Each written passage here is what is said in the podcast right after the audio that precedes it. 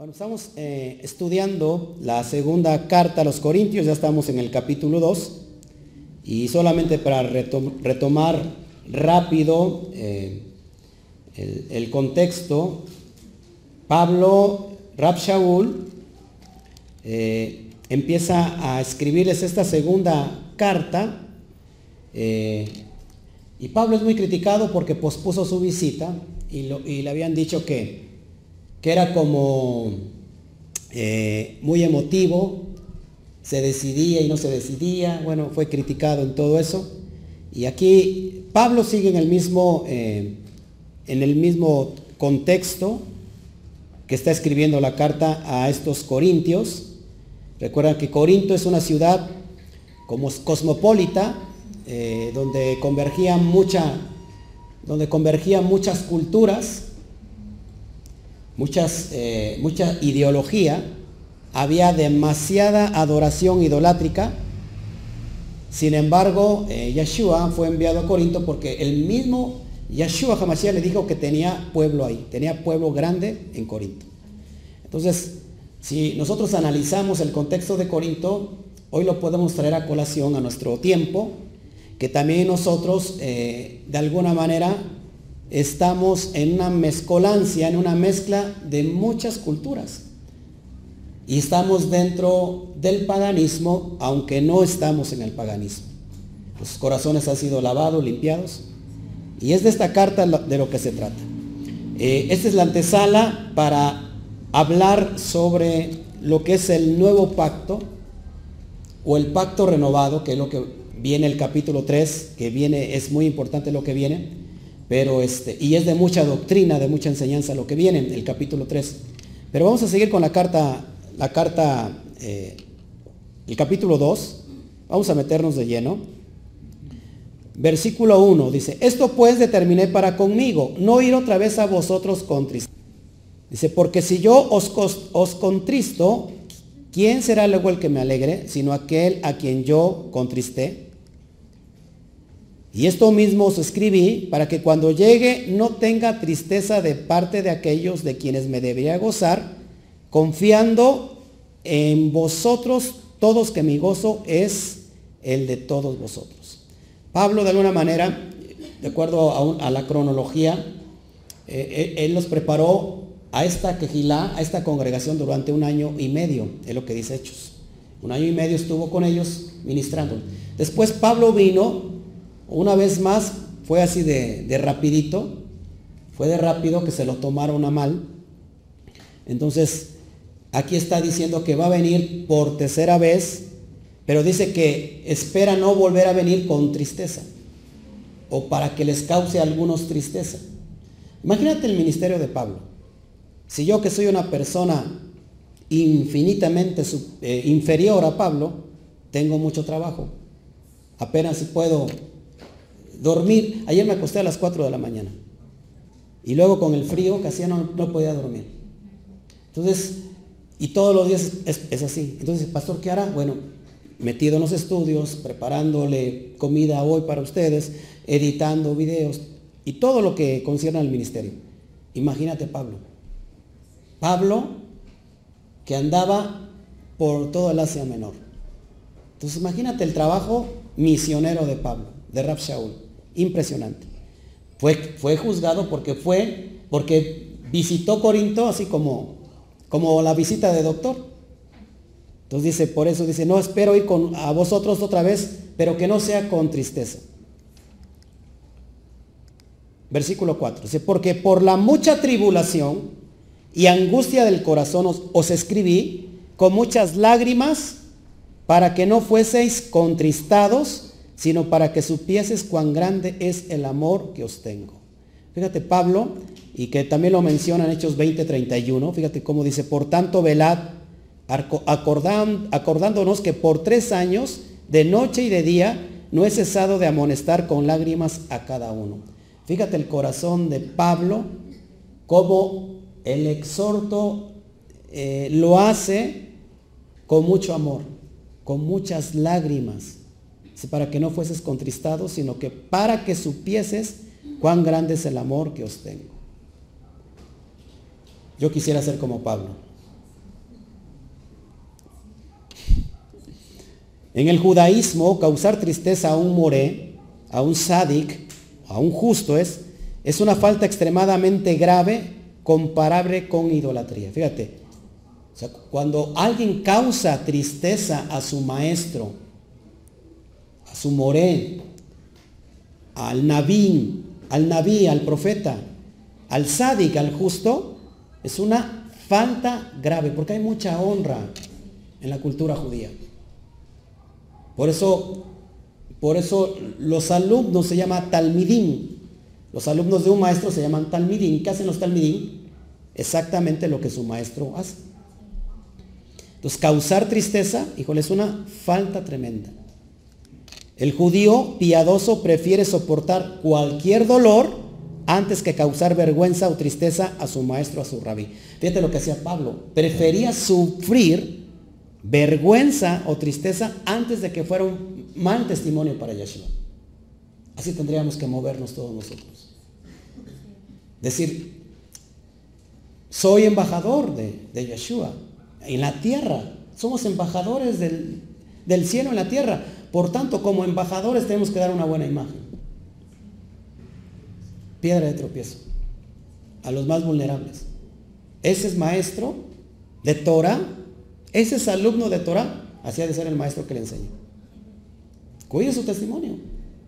Ese es pastor. Imagínate. Cuidemos el testimonio. Entonces, si nosotros quedamos, hacemos quedar mal a nuestro rabí, ¿quién es nuestro rabí? Yeshua. Es una falta grave. Amén. Rab Shaul perdona al ofensor. Vamos a meternos en esta sección. Versículo 5 dice, pero si alguno me ha causado tristeza, no me la ha causado a mí solo, sino en cierto modo por no exagerar a todos vosotros. Pablo está retomando, ¿se acuerda qué pasó en 1 de Corintios capítulo 5? ¿Se acuerda? ¿Qué pasa ahí? Hay un caso de inmoralidad juzgado ahí. O sea, alguno tiene la mujer de su padre. ¿Se acuerda de esa persona? Que mismo Pablo dice que el tal se ha entregado a Satanás para la destrucción de su carne, de la carne, a fin de que el espíritu sea salvo en el día del, de la don Yeshua, ¿se acuerdan? Dice que no lo, no lo, tienen que tener ahí, sino que lo expuls, el expulsen de la, de la quejila. Fíjate cómo dice Pablo ahora. Dice, pero si alguno me ha causado tristeza, está hablando de esta persona, no me la ha causado a mí solo, sino en cierto modo, por no exagerar, a todos vosotros. Le basta a tal persona esta reprensión hecha por muchos, es decir, públicamente. ¿Cómo reprendieron a esta persona? Lo hicieron públicamente. Dice Pablo, ya es suficiente con la reprensión que se hizo públicamente. ¿Por qué Pablo dice que lo, echaran fuera? Para que, para que, que fuera entregado a Satanás para la destrucción de la carne. ¿Se acuerdan el concepto? Cuando Pablo dijo, no, expúlsenlo. No pueden permitir un pecado así tan grande. Échenlo fuera. Échenlo a Satanás para que su carne sea destruida. ¿Se acuerdan cuál es el, concepto? A ver quién lo puede decir. Exactamente, para que yéndose al mundial, como muchos lo han hecho, tocando fondo en el mundial, ya sea por una enfermedad, por lo que sea, se dé cuenta del mal que hizo y entonces venga a la teshuva, al arrepentimiento para que entonces su alma sea salva en el día postrero. O sea, lo, sacaron para que una vez que en el mundial se enterara que estaba mal y quizás, no sea azotado por una enfermedad, por un dolor, por un desierto que, que no termina, se diera cuenta que hizo mal. ¿Y cuál era el propósito entonces? Que se arrepintiera. Fíjate lo que dice en el versículo 7. Así que al contrario, vosotros más bien debéis perdonarle y consolarle para que no sea consumido de demasiada tristeza. ¿Qué decía Pablo? Ya lo echamos afuera, lo expulsamos. Ah, mira, está arrepentido. ¿Qué, tiene, ¿Qué tenemos que hacer? ¿Seguirlo juzgando? Después de que lo vemos que está arrepentido, ¿qué tenemos que hacer? también nosotros tenemos que perdonarle y consolarle. En el capítulo, en el capítulo anterior, en el 1, dice que somos, somos consolados por Mashiach. Así como fuimos consolados por Él, nosotros tenemos que poner, dar el ejemplo y consolar, a consolar a quien ahora necesita consolación. Fíjate el corazón de Pablo. Porque mucha gente pensaba que en el capítulo 5 eh, de la primera carta a los Corintios, pensamos que Pablo es una persona dura.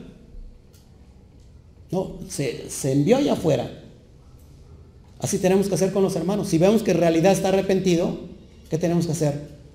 Consolarle, perdonarle. ¿Qué me ha pasado? De repente se va alguien hablando mal del pastor. Me levanta chismes. Se va en rebelión. Me levanta difamación. ¿Qué hago? Yo lo dejo.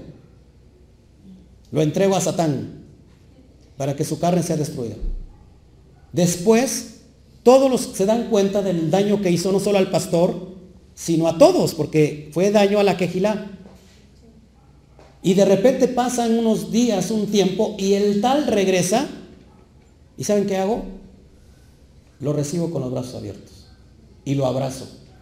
Viene llorando y delante públicamente dice, le pido perdón, pastor, por todo lo que hablé. ¿Qué hago? Lo abrazo. Y la gente en lugar de alegrarse, ¿sabe qué dice? Ay, qué, qué barbaridad. ¿Cómo lo vuelve a recibir? Tanto daño que nos hizo, tanto daño que le hizo el pastor, ¿qué, qué corazón tiene de pollo este? Ese es el corazón del Padre.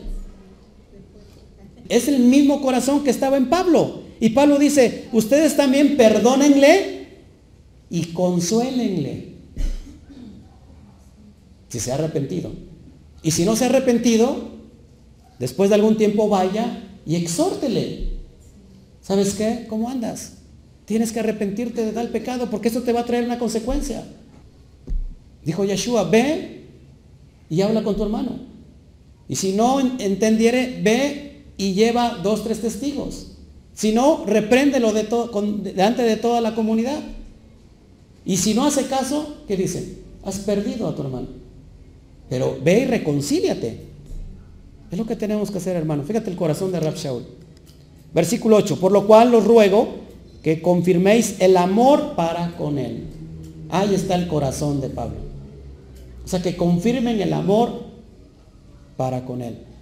Muchos de, mucha gente no entiende que la lucha es espiritual. Y pensamos que la persona de alguna manera fue la que hizo mal y no, no, no, nos, no nos ponemos a pensar que pudo ser un medio por el cual Hasatán lo usó a través de la carne para traer tal maldición, tal pecado. La lucha que tenemos no es contra carne ni contra sangre, sino contra principados, potestades, contra huestes espirituales de maldad. Estamos en una lucha constante espiritual. ¿Todos aquí? Bueno. Versículo Versículo 9, porque también para este fin os escribí, para tener la prueba de si vosotros sois obedientes en todo. O sea, tú eres obediente a la Torah, estás viniendo los Shabbat, qué bueno, estás eh, aprendiendo las parashot de cada Shabbat, las porciones de cada Shabbat de la Torah, qué bueno, pero también te toca hacer lo otro, perdonar, amar, ama, los unos a los otros. Versículo 10. Y al que vosotros perdonáis, ¿qué dice? Yo también. Porque también yo lo he perdonado. Si algo he perdonado, por vosotros lo he hecho en presencia de Mashiach. Es que el perdonar trae una restauración como no tienen idea. La persona, el perdón, a ver, el perdón es para, es sanidad para el, que lo otorga. Mucha gente no quiere perdonar porque dice, ay, anda muy campante el desgraciado. Y todavía yo tengo que perdonarlo. Piensa que el perdón es para aquella persona, el perdón es para quien lo otorga. Es sanidad para la persona que está otorgando el perdón. Porque esa persona se encuentra cargada, atribulada, llevando un peso, llevando una mochila en la espalda. Es un peso de falta de perdón. Entonces lo que tienes que hacer, quitarte la mochila quitarte la carga. Ese es el perdón. Háganlo y van a ver qué tremenda restauración va a tener para su vida. Ahora, si yo, si usted ha perdonado a alguien, yo también le perdono. Si alguien se fue de la quejilá y habló mal en contra de usted y le causó un daño a usted, pero veo que usted lo recibe y lo perdona, ¿qué dice Pablo? Lo que ustedes han perdonado, también yo lo he perdonado. Así que lo que yo he perdonado, ustedes también perdónenlo. Si yo les di la bienvenida a esa persona que habló mal de mí y lo abracé, ustedes también tendrían que hacer lo mismo. Levantarse y abrazarlo. No, decir, ay, que sabe que Ay, qué barbaridad de veras.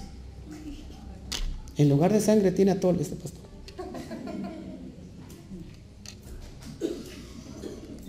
Versículo 11.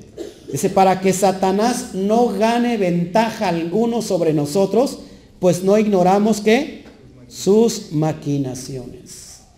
Para que Satanás no gane ventaja alguna sobre nosotros, pues no ignoramos que sus maquinaciones. Cuando Satán, el, adversario, gana ventaja? Cuando nosotros estamos llenos de rencor y de ira. Me escribía alguien el, el, entre semana, pastor, siervo de, de Elohim, hay una persona que tengo que perdonar, la tengo que perdonar, me hizo tanto daño. Digo, sí la tienes que perdonar, pero no necesariamente tienes que seguir conviviendo con esa persona. No sé si me explico. Satanás, fíjate lo que dice primera de Pedro 5.8, ¿qué dice? ¿Se acuerdan qué dice? Que el enemigo anda como un león rugiente viendo a quién devorar. Una puerta a la enfermedad, ojo aquí, ¿eh? Una puerta a la enfermedad puede ser una falta de perdón, una amargura. No, dice, cuidando de que no brote una raíz de amargura. Porque si brota una raíz de amargura ya te amargaste para toda la vida. Y es una puerta donde viene el león, Hasatán el enemigo y te quiere devorar. Anda viendo nada más, viendo a ver, como león rugiente. A ver dónde está el primer, el primer, este, ¿cómo se llama? Efraín, este, emocionalista. Ahí está uno, mira, con cara de fuchi. Sí, ese no, ha perdonado. Sobre ese voy. A ese se va a devorar. ¿Qué tienes que hacer con la, con la ira, con la falta de perdón? Inmediatamente soltarlo. No es con tus fuerzas, sino es con la fuerza de Mashiach. Pero me hizo tanto daño, pastor. Sí. Pero ¿cómo le voy a perdonar si, si el perdón es para ti? La sanidad es para ti. Porque si tú no perdonas, dijo Yeshua, tampoco mi Padre te perdonará a ti. Es como aquel, esa analogía que va ante el rey, esa persona, y le dice, perdóname, perdóname, perdona todas mis deudas. Mira, es mucho. Y casi era mucho en demasía y el rey lo perdona. Este a su vez sale perdonado y encuentra a alguien que le prestó una cantidad menor y sucede lo mismo y el deudor le dice, por favor, perdóname, no tengo. Y que le dice, no, no, no, ¿sabes qué? Me tienes, que tienes que pagar y lo lleva a la cárcel. Es prácticamente lo mismo, hermanos. No andemos, no seamos presa fácil de ese león rugiente apestoso, porque es un imitador del león de la tribu de Judá. ¿Todos aquí? Yo sé que le estoy hablando a muchos aquí hoy. El tropiezo que habla Yeshua es la ofensa. O sea, aquella persona que nos ofende, nosotros no podemos evitar que nos ofenda o no nos ofenda. ¿Cómo estarías para estar todo el día ahí y cerrarle la boca? No podrías. Lo que sí podemos evitar, o, lo que sí podemos hacer, es saber qué hacer con la ofensa. Tú decides qué hacer con la ofensa. Tú decides qué hacer con la ofensa. La ofensa te puede matar si tú le das paso. O puedes decir, ¿sabes qué? Que pase. Sí. ¿Cuántas personas, cuántos de aquí, los que están aquí no han hablado mal de usted? Injustificadamente. Ahora, ¿qué pasaría que usted fuera a aclarar todas esas malas eh, esos malos conceptos que han hablado sobre usted. No, yo no acabaría. Y tendría el ministerio de aclaración. Y ya me desviaría de estarme ocupando en lo que tengo que ocuparme. Yo no puedo hacer nada porque me ofende, pero sí sé hacer con la ofensa. O sea, sí puedo hacer algo con la ofensa. ¿Qué hago con la ofensa? La dejo pasar. La perdono. Por eso dice Yeshua, pero hay de quien viene la ofensa. Déjaselo al Eterno. En su tiempo, todas las cosas van a caer por su propio peso. Quizás a lo mejor hoy esas palabras te ofenden, esas palabras te ponen en un mal plano, esas palabras te están difamando y quisieras gritar a todo mundo, yo no soy culpable, yo no soy culpable, de veras, eso no pasó por mí. Deja que el tiempo tome su curso porque todo, todo va a caer por su propio peso. Y cuando cae ese peso, ¿sabes cuándo cae? Cuando tú perdonas esa ofensa. La ansiedad de Pablo de llegar a Troas. Dice, cuando llegue a Troas para predicar el Evangelio de Mashiach, aunque se me abrió puerta en el Adón, acuérdate que lo que es Troas es toda la parte de, del Asia, del Asia Menor. Eh, versículo 3 dice, no tuve reposo en mi espíritu por no haber hallado a mi hermano Tito.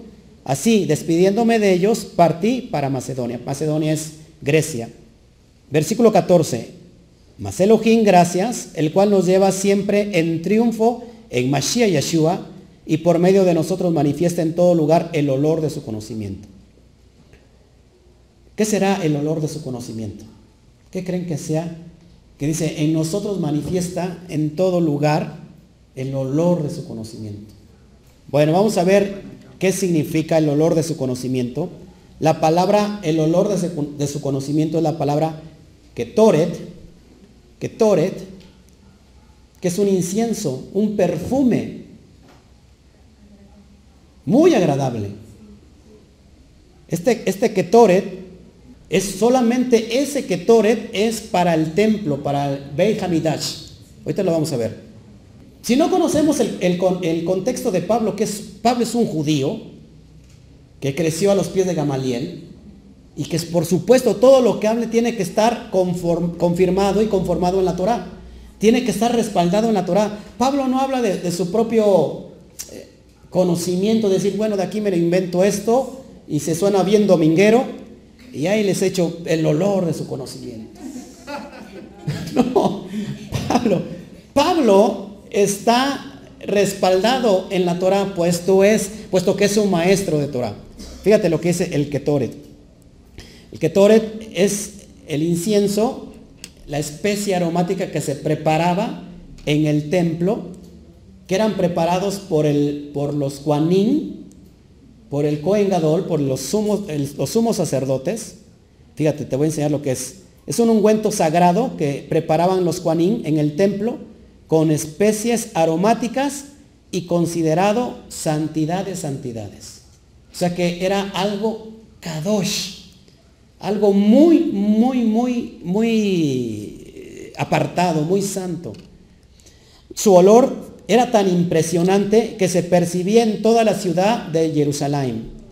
Cuando los Juanín lo ofrecían en el templo, imagínate este olor grato, agradable, que cuando ellos preparaban este ungüento especial, específico, cuando lo, preparaban y, lo usaban dentro del Beit Hamidash, del templo, toda Jerusalén olía esa fragancia agradable. El perfume caro, un perfume carísimo.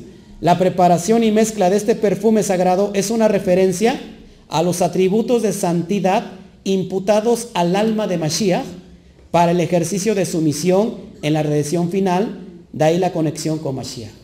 Por eso decía Pablo, el olor, su olor fragante. Olemos a ese olor para el tiempo de la redención. Por eso nosotros no nos tenemos que contaminar con el olor del paganismo, con el olor del mundo, porque tenemos olor fragante. Eso es lo que era el, el Ketoret.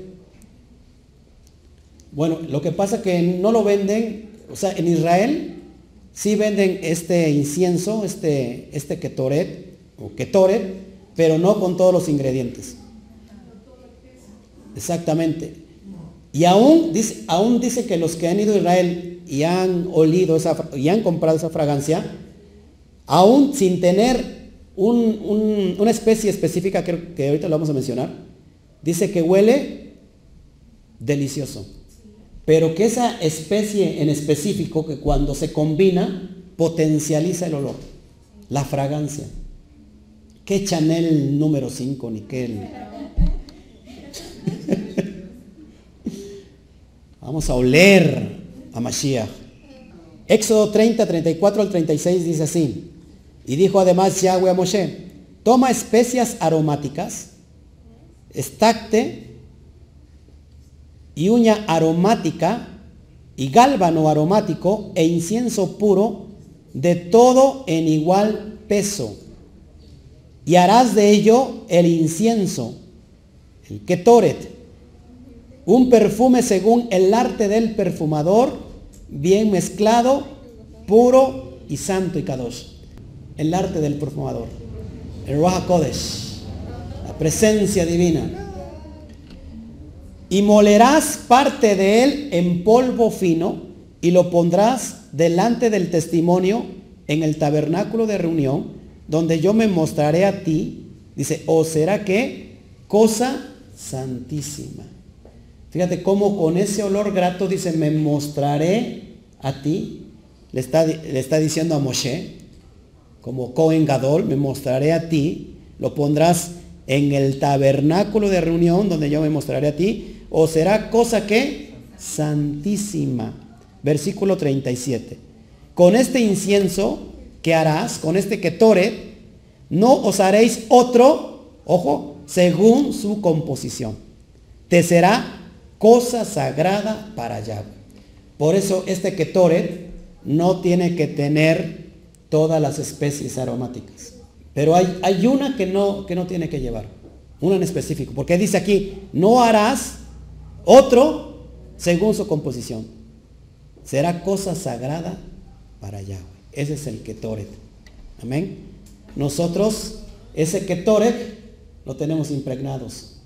Si es que estamos siendo lavados si es que realmente estamos, que el corazón de piedra se convirtió en un corazón de carne y que estamos siendo lavados y que estamos siendo perfumados según el arte del perfumador. Olor fragante. Y si hueles a, a eso que dice él, yo me mostraré a ti. Pero ¿cómo se va a mostrar a ti oliendo a cerdo? ¿Cómo? Quebrantando la Torah rechazando la ley, lo que te da vida. ¿Cómo? Todo, todo son símbolos proféticos. Olemos bien, ¿por qué? Porque estamos siendo lavados y estamos siendo perfumados con el arte del perfumador. Que es incienso, olor fragante. El incienso las oraciones de los santos. Por eso dice, las oraciones de quién? De los santos, de los kadoshim, de los que se han apartado, de los que no se contaminan con el mundo. Por eso Pedro dice, nos, nos ha hecho reyes y sacerdotes. Juanín. ¿Quién es un Juanín? Aquel que ministra o que ministraba delante del templo. Es lo que nos ha hecho. Versículo 16. A esto ciertamente olor de muerte para muerte y aquellos olor de vida para vida, y para estas cosas, ¿quién es suficiente? Entonces imagínate aquel que anda en el pecado, ¿a qué huele? A muerte. ¿Por qué? Porque ¿cuánto gana el pecado? Muerte. Pero aquellos que están siendo lavados y transformados, olor de vida para vida. Jaim. Vida. Versículo 17. Pues no somos como muchos que medran falsificando la palabra de Elohim, que medran, fíjate, que falsifican la palabra. ¿Quiénes son los que falsifican en este tiempo la palabra de Elohim? Todos aquellos que han leudado la masa. Todos aquellos que han profanado la verdad. Todos aquellos que han torcido la Biblia para sus propios deleites. Por eso Pablo decía, si alguien viene y os predica un evangelio diferente al que yo os he anunciado, sea este anatema. Aun si un ángel viniera del cielo Pero si ese ángel les, anuncia otro evangelio, sea anatema. ¿Se dan cuenta que Pablo todo lo hace referencia al Tanaj, al Antiguo Testamento? Dice, algunos medran falsificando la palabra de Elohim, sino que con sinceridad, como de parte de Elohim y delante de Elohim, hablamos en Mashiach. ¿Por qué dice que hablamos en Mashiach? Todo lo que tenemos que hablar tiene que ser en Mashiach. Porque si no es en Mashiach, nosotros estamos fritos. Mashiach representa la Torah. Yo no he venido a quebrantar la ley los profetas, no he venido a quebrantarla, anularla, a quitarla, he venido a cumplirla. De cierto os digo que no pasará ni la yud, la letra más pequeña, ni una coma pasará de la Torah hasta que todo se haya cumplido. Por eso tenemos que hablar en Mashiach, con sinceridad, no quebrantando, no añadiendo, no quitando. Deuteronomio 4.2, Deuteronomio 12.32, Deuteronomio 27.6. Quitar o añadir. Apocalipsis 18. No podemos quitar o añadir. Porque estamos medrando, falsificando la palabra de Elohim. Y la palabra de Elohim no se tiene que falsificar. Por eso, ustedes que me ven en, en la red, cada maestro de Torah, cada maestro bíblico, tiene que ser responsable por lo que enseña. No aventurarnos a enseñar porque me gustó la idea de cómo enseña fulano de tal, yo también hago mi canal. Hay mucha responsabilidad, porque vamos a dar cuentas de eso. Por eso todo tiene que ser conforme a la Torah. Y lo que yo les he enseñado, que nadie de ustedes puede hablar de un nuevo concepto si no está respaldado en la Torah. Sonará muy bonito. sonará excelente. Pero si no está respaldado con la Torah, solamente son vanas palabrerías. Solamente es filosofía. ¿Estás conmigo? No te enojes. Y con eso terminamos este capítulo 2. Para dar paso al capítulo 3, que lo vamos a, dar más adelante, que es lo que se viene, está bueno. Vamos a pisar callitos. Más, pastor. Bueno, pues es la, la, palabra del Eterno que nos lleva a toda verdad. Bueno, pues gracias por, por vernos, gracias por escribirnos. Nos despedimos. ¿Por qué no le damos un fuerte aplauso a toda la quejilá virtual?